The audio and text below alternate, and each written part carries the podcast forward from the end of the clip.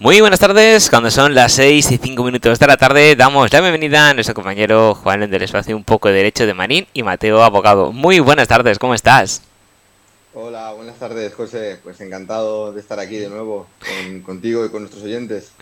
Genial. Además, hoy tenemos un tema eh, muy interesante que, más que menos, pues a lo mejor ha tenido que, lidiar con, este tema, que es eh, las reclamaciones en los accidentes de tráfico. Cuéntanos un poquito al respecto.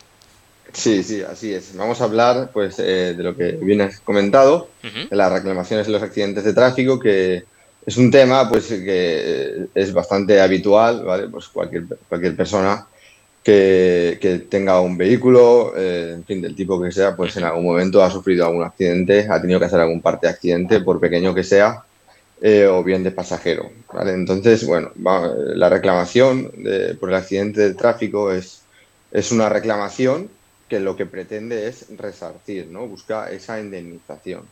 Es una responsabilidad en la cual incurre una persona que ha realizado un daño a, un tercero, ¿de acuerdo? Esa responsabilidad pues, eh, puede ser tanto responsabilidad civil, que sería básicamente lo que busca es pagar ese daño, esa indemnización a la persona que la ha causado, que lo ha sufrido, y también está sujeta en algunos casos a la responsabilidad penal que eh, tiene otra finalidad distinta, que digamos sería la responsabilidad en la cual incurre esa persona que ha causado los daños para con el Estado y deberá, pagar al Estado esa responsabilidad penal en la forma que sea, ya bien sea mediante el pago de una multa o mediante el pago de otro tipo de responsabilidad penal, como puede ser la prisión, si fuera el caso. ¿De acuerdo? Entonces, centrándonos primero en lo que es la responsabilidad civil, eh, el causada en los accidentes de tráfico, pues bien, es una responsabilidad civil extracontractual, de la cual ya hemos hablado en otras ocasiones, eh, en, otros programas, eh, y hemos desmenuzado y hemos determinado con exactitud en qué se de qué se trata ¿no? esa responsabilidad civil extracontractual. En este caso la vamos a enfocar más directamente a la responsabilidad civil extracontractual en los accidentes de tráfico. Bien, pues, ¿qué requisitos se exigen para que concurra este tipo de responsabilidad? Pues bien, en primer lugar, y muy básicamente por no extendernos, que se haya producido un daño. Si no se ha producido un daño, no existirá responsabilidad alguna. Y en segundo lugar, y esto es fundamental, que se pueda determinar o que se determine quién o cuál de los dos vehículos o personas implicadas en el accidente de tráfico, quién ha cometido la infracción de las normas de seguridad vial. Esto es fundamental para que se gane o se pierda el juicio. ¿vale? Es un elemento fundamental de la responsabilidad civil y tendremos que ser capaces de probarlo eh, ante un juez para que el juez nos dé la razón en el caso de que seamos nosotros demandantes o tenemos que probar lo contrario o, impedir que el demandante pruebe esta, esta, esta, esta infracción en el caso de que seamos demandados. Digamos que es la clave fundamental para determinar quién va a ganar este juicio y, la carga de la prueba en este tipo de casos pues le corresponde al demandante. El demandado no tiene la obligación de probar nada al respecto respecto de eh, esta infracción de las normas de seguridad vial, sino quien le corresponde determinarlo y sobre él pese la carga de la prueba es al demandante.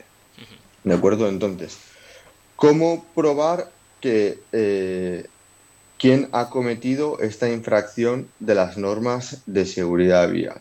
Bien, pues se, puede probar de distintas formas ante el juez. Bien, pues una de ellas es con el parte de accidente. Es decir, si el accidente, las circunstancias del caso, las circunstancias del accidente son evidentes, en el parte de accidente ya puede venir determinado quién es el vehículo que ha cometido esa infracción de las normas de seguridad vial. Por ejemplo, si se trata de un accidente causado en un cruce con, regulado con un ceda al paso, pues es evidente que quien se ha saltado el, paso, el ceda al paso, quien ha cometido esa infracción de las normas de seguridad vial, ha sido el vehículo que se ha saltado el ceda al paso. Eh, por ello, en parte de accidente quedaría eh, probado, ¿de acuerdo?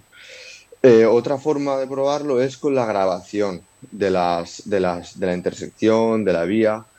En las grandes vías, en las grandes calles, eh, grandes ciudades, normalmente está grabado, la circulación rodada está grabada a las 24 horas del día. Por tanto, si hemos sufrido un accidente en, este tipo de vías y necesitamos obtener esa grabación, lo que deberemos hacer es remitir un requerimiento al ayuntamiento para que conserve el accidente producido, o la grabación del accidente en, la, en, una determinada, en un determinado punto y en, un, y en una determinada franja horaria que de, apenas unos minutos, ¿vale? Entonces, eh, de esta forma, lo, el ayuntamiento Em, conservará esta grabación, porque normalmente los ayuntamientos borran este tipo de grabaciones, por ejemplo en Valencia es a los tres meses. A los tres meses el ayuntamiento borra las grabaciones y ya nunca más las destruye, ya nunca más se pueden obtener. Pero si enviamos este requerimiento, el ayuntamiento conserva esa grabación. No nos la va a dar a nosotros, eh, por eso digo que hay que enviar un requerimiento para que la conserve, porque no nos la va a dar, pero cuando hayamos interpuesto la reclamación judicial, se haya iniciado ese procedimiento judicial, a través del juez solicitaremos que el ayuntamiento aporte al procedimiento judicial esa grabación que ya en su día pedimos que conserve y que no destruya. Por tanto, aquí sí que la aportará al ayuntamiento y podremos ver esa grabación y quién ha cometido la infracción de saltarse en las normas de seguridad vial. Eh, además, también podemos utilizar eh, siempre testigos, testigos que hayan presenciado el accidente producido. Estos testigos, pues podemos anotar su, identificación en el parte de accidente o bien podemos llevarlos directamente al día del juicio. Y estos testigos, pues declararán lo que hayan visto. Y si han visto que determinada persona, fulanito, el demandante o el vehículo del demandado o quien sea, se ha saltado pues un semáforo o, cualquier o ha infringido cualquier norma de seguridad vial, pues podremos probar de esa forma quién es el responsable, quién tiene que responder en este tipo de casos. Eh, bien, me viene a la memoria un, caso que tuvimos eh, en el cual nosotros defendíamos a la parte demandada, ¿vale? Aquí en este caso teníamos que el accidente se produjo entre un vehículo, que era bastante caro, y una bicicleta. Entonces el vehículo eh, arrolló a la bicicleta. La bicicleta iba, eh, iba, circulando por un paso de cebra, un paso de peatones. Y el vehículo pues eh, sufrió daños considerables en, todo lo que es el capó, chapa, pintura y la reparación era relevante, era consistente. Entonces el vehículo lo que hizo fue demandar al señor que conducía la bicicleta para que le pague la reparación del vehículo. El vehículo entendía que la responsabilidad del accidente era el señor que circulaba con la bicicleta por el paso de cebra.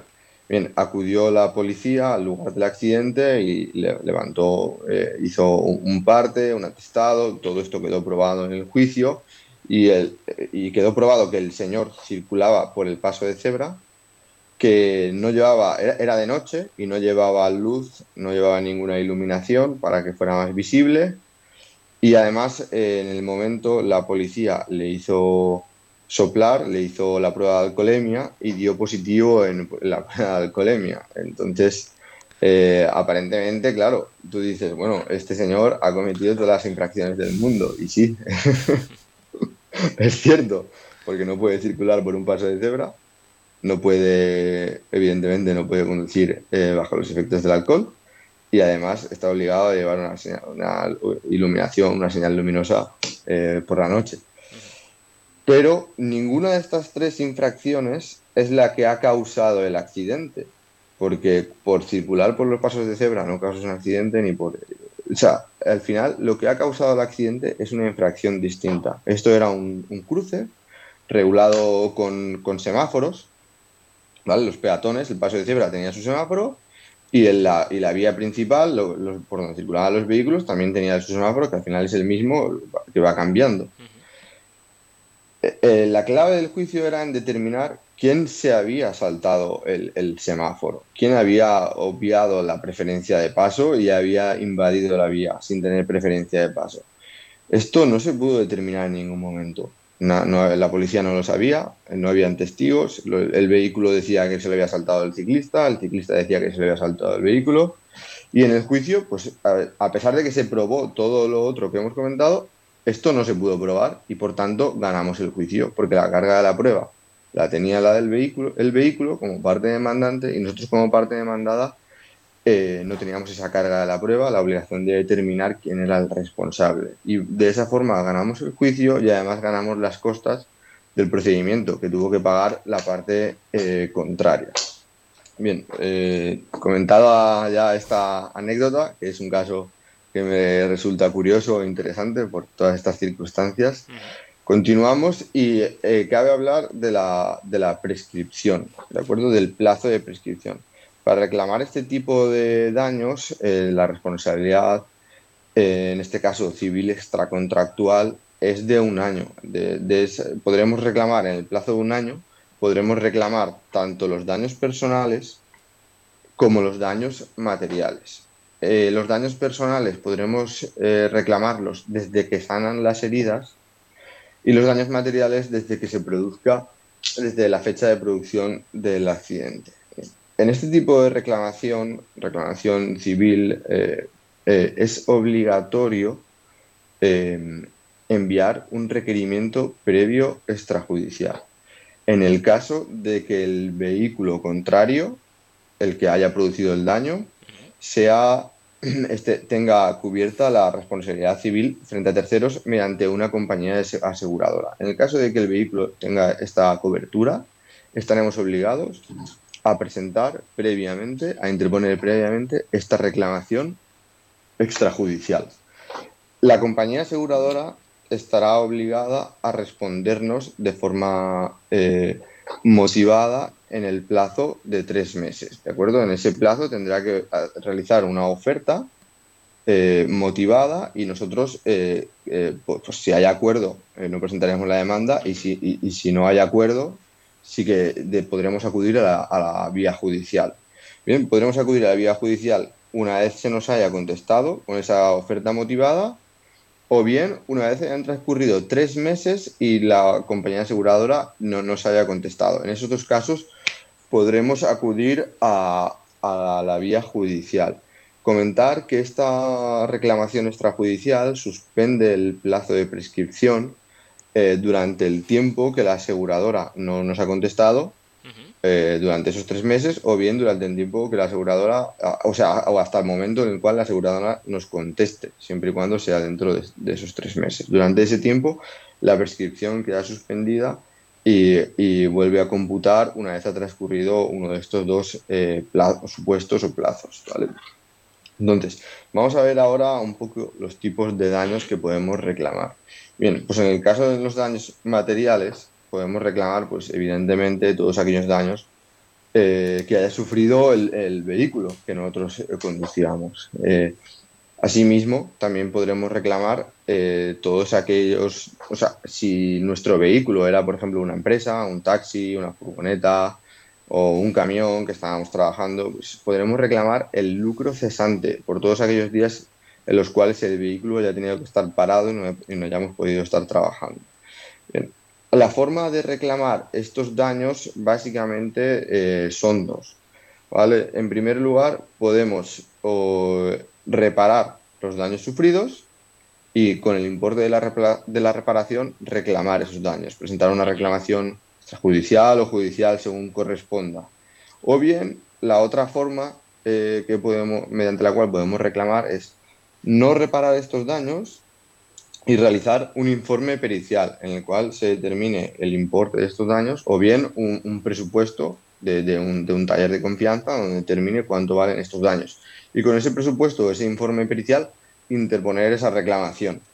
Mm, evidentemente es más aconsejable, es aconsejable eh, optar por la opción del informe pericial porque tiene más valor eh, frente a, una, a un presupuesto eh, en un juicio, ¿de acuerdo? Y el juez siempre se va a decantar más por el informe pericial. Y respecto de los daños personales, pues podremos reclamar todos aquellos daños valorados eh, económicamente que se nos hayan producido, ¿de acuerdo? Que se nos hayan producido a nosotros como conductores de ese vehículo que ha sufrido el accidente, pero también a los ocupantes de nuestro vehículo, o si somos un peatón también, si es el peatón el que se estaba circulando y ha sufrido el daño, o bien también podrán reclamar esos daños personales los ocupantes del vehículo que ha causado el daño, ¿de acuerdo? Y básicamente eh, los, los, tipos de daños personales que se pueden reclamar pues son las lesiones sufridas, como evidentemente comentábamos, pero además también objetos personales, como puede ser la ropa, el móvil o otro tipo de objetos personales que se nos hayan roto en el accidente. los gastos derivados del accidente también, como puede ser el traslado al hospital, medicamentos o bien el lucro cesante por aquellos días que hayamos tenido que estar eh, de baja sin trabajar. ¿De acuerdo? Y la forma de valorar estos daños pues es mediante la contratación, mediante la elaboración de un informe pericial médico. ¿De acuerdo? Este informe recogerá todos estos daños que hemos sufrido, daños personales, y dirá, determinará cuánto valen estos daños personales. Bien, y por último, eh, para eh, ir terminando, eh, vamos a hablar ahora de la responsabilidad penal, producida o causada o derivada de, un accidente de tráfico. Bien, pues en un accidente de tráfico, como comentábamos, pueden derivarse las dos responsabilidades de forma simultánea, la civil y la responsabilidad penal. Bien, podemos incluso reclamar este tipo de daños de responsabilidad civil, perdón, mediante el procedimiento penal. ¿De acuerdo? Nosotros podemos acudir a la policía, interponer una denuncia una querella por este tipo de daños y en el mismo procedimiento, además de reclamar esa, esa responsabilidad penal, aunque sea para con el Estado, reclamar que se nos pague o que se nos indemnice por esa responsabilidad civil. Bien, ¿cuál es el problema? Que en este caso, si no hay responsabilidad, si final, al final de todo, si termina el procedimiento penal y resulta que hay una absolución, que no hay responsabilidad penal, no podremos reclamar o no habrá una condena al pago de la indemnización civil en ese mismo procedimiento, aunque exista. Y en, tal caso tendremos que acudir nuevamente a otro procedimiento judicial, a un procedimiento de responsabilidad civil, para reclamar esa indemnización. Bien, eh, ¿qué tipo de responsabilidad penal existe en este caso? Bueno, pues son eh, lo que se conoce como las lesiones imprudentes, ¿vale? Porque partimos de la base de que aquí se causan unas lesiones de forma imprudente, es decir, sin querer, no intencionada. En el caso de que una persona con un vehículo cause unas lesiones de forma intencionada, aposta, pues eh, evidentemente sí que es responsabilidad penal, pero no es objeto de esta de bueno de, este programa o, de esta intervención o de, esto que estamos hablando ahora, ¿vale? Sino que eso es otra otro tema. Pero evidentemente sí que es responsabilidad penal. Aquí estamos hablando de lo que es la responsabilidad eh, penal por las lesiones imprudentes. Bien, y dentro de estas lesiones imprudentes hay que distinguir, ¿vale? Porque cuando las lesiones son leves, no existe responsabilidad penal, solo existe responsabilidad civil. Antiguamente, con las antiguas faltas, eh, sí que existía este tipo de responsabilidad penal, pero ya las faltas ya no existen, se han quitado del Código Penal y actualmente las lesiones imprudentes no es un delito, solo son eh, solo es responsabilidad civil. Pero unas lesiones más graves sí que, sí que incurrirían en responsabilidad penal y por tanto tendríamos la responsabilidad penal y la responsabilidad civil acumulada. ¿De acuerdo? Eh, además de este tipo de delitos, pues bueno, otro tipo de delito que se puede derivar en este tipo de accidentes es un delito contra la seguridad vial. Eh, que, que, si la, que si la infracción es relevante, pues eh, puede ser que imputen además un delito de este tipo. ¿Y qué ocurriría en el caso de que, por ejemplo, el vehículo que coacciona el daño se da la fuga, no se detiene? Pues en este caso, a ver, es fundamental identificar al vehículo al que ha causado el daño, porque si no podemos lograr, si no logramos identificar a este a, este, a la persona, al vehículo, eh, no, no podremos presentar esa reclamación. Eh, la vía civil, ¿de acuerdo? Entonces, lo que es fundamental es apuntarse el número de matrícula de alguna forma, ¿vale? O bien consultar a testigos a ver si han visto el número de la matrícula.